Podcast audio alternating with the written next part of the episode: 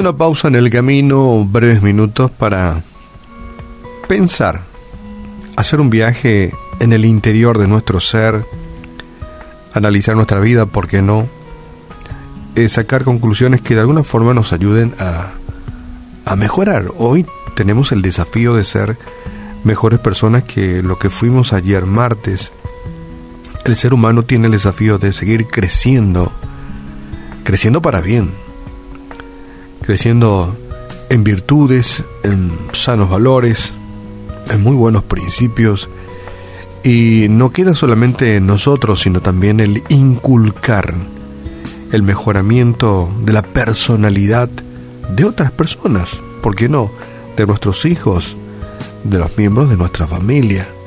Pero para ellos es menester, es necesario a veces hacer una pausa en el camino y hacer un viaje a nuestro interior, mirarnos en el espejo. Y tal vez uno de los mejores espejos es mirarnos en la palabra del Señor, que como cultura occidental y cristiana que tenemos, pues es uno de los grandes maestros de nuestros valores, principios, ética, etcétera, etcétera, de cómo debemos de vivir la vida. Bueno, tal vez algunos mirarán otros principios, ¿verdad? No sé, en otras reglas sociales, en otros principios, pero la idea general es avanzar, mejorar, ser cada vez mejores personas y sacudirnos de aquellas plagas que nos azotan, ¿verdad? como la codicia, la avaricia, la vanidad, la arrogancia, hay un montón de cosas que se nos pegan como, como bichos y que tenemos que sacudirnos de ellos y convertirnos cada día en mejores personas. Hoy quería hablarte de esto que algunos dirán, eh, suena muy evangelístico, sí, de la libertad libertad para escoger.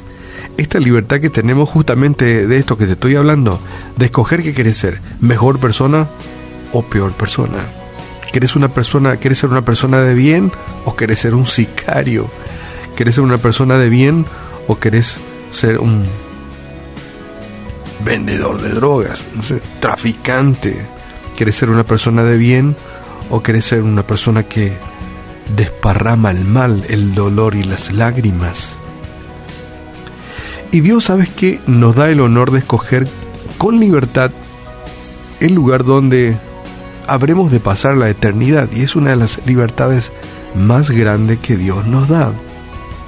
No nos exige, no nos hizo robots para que todos entren en la, en la línea de la producción y acepten por imposición ir a la eternidad con Cristo. No, no somos así. Dios nos da la libertad y uno decide dónde quiere pasar su eternidad. Sencillamente es así.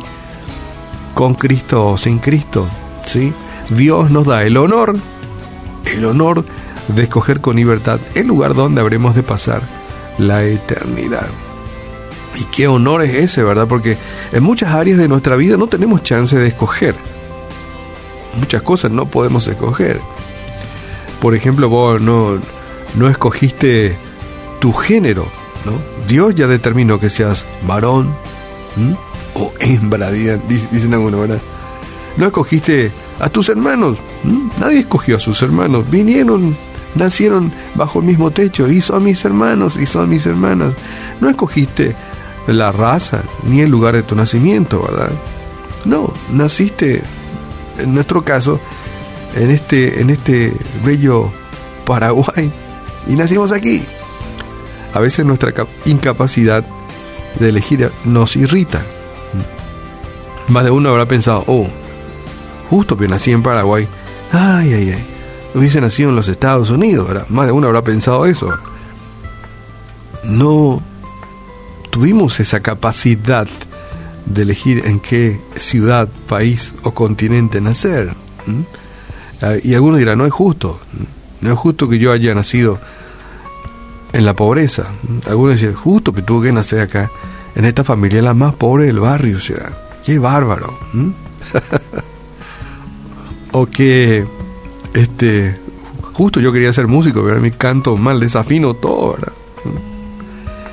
Eh, justo quería ser un atleta y tengo un pie más corto, una pierna más corta.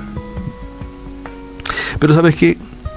Dios nos da esta hermosa libertad de escoger dónde pasar la eternidad. Donde ya tal vez no importe más que una de tus piernas sea un poco más corta, el color de tu piel, de qué nacionalidad sos, eh, si, si, fuiste pobre o rico, donde ya no importará, sino importará cuál fue tu decisión ante Jesucristo.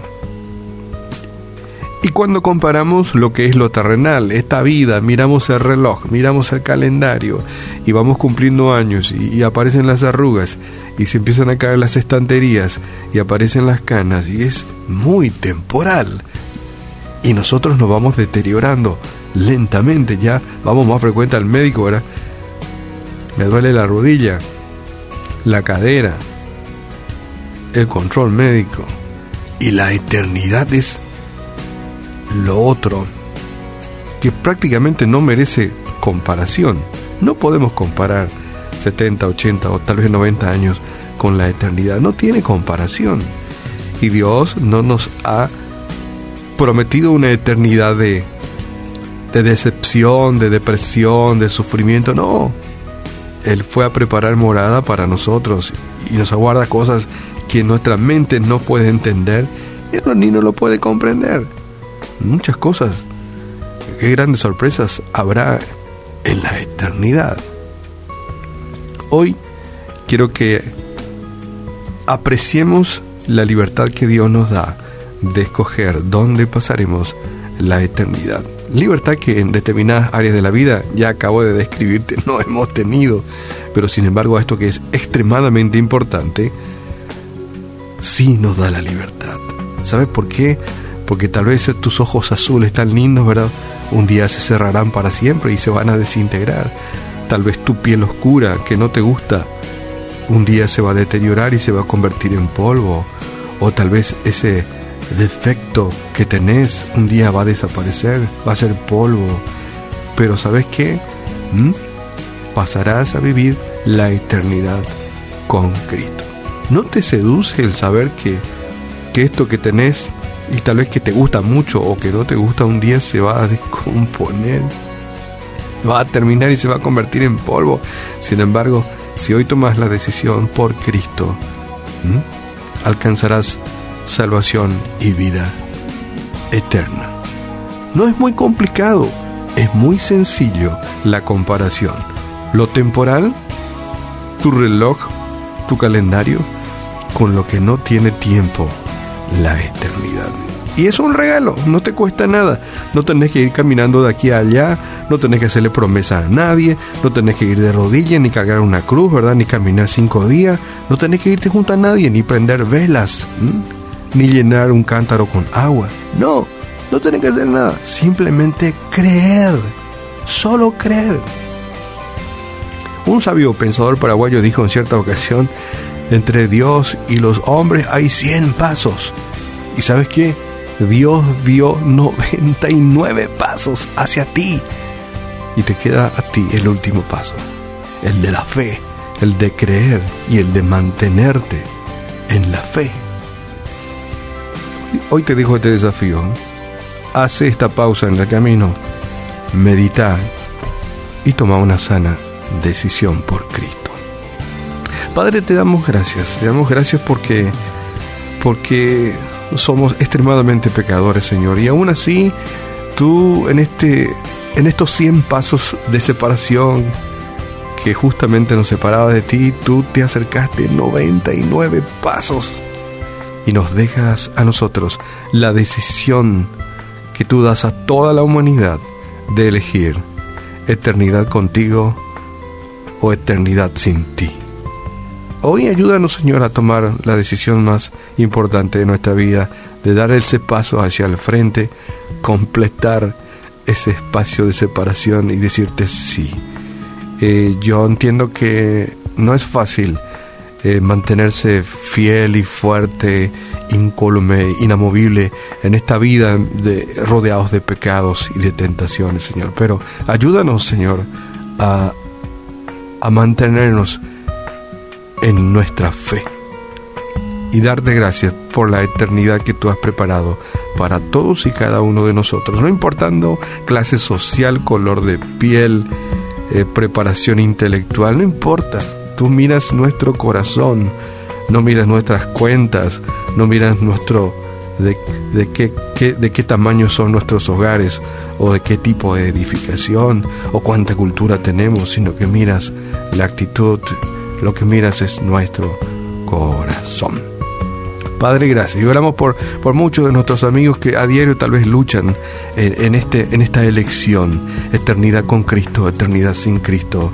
Eh, sigo patatando en esta vida, luchando y, y decepcionándome o deposito mi vida en los brazos del Señor.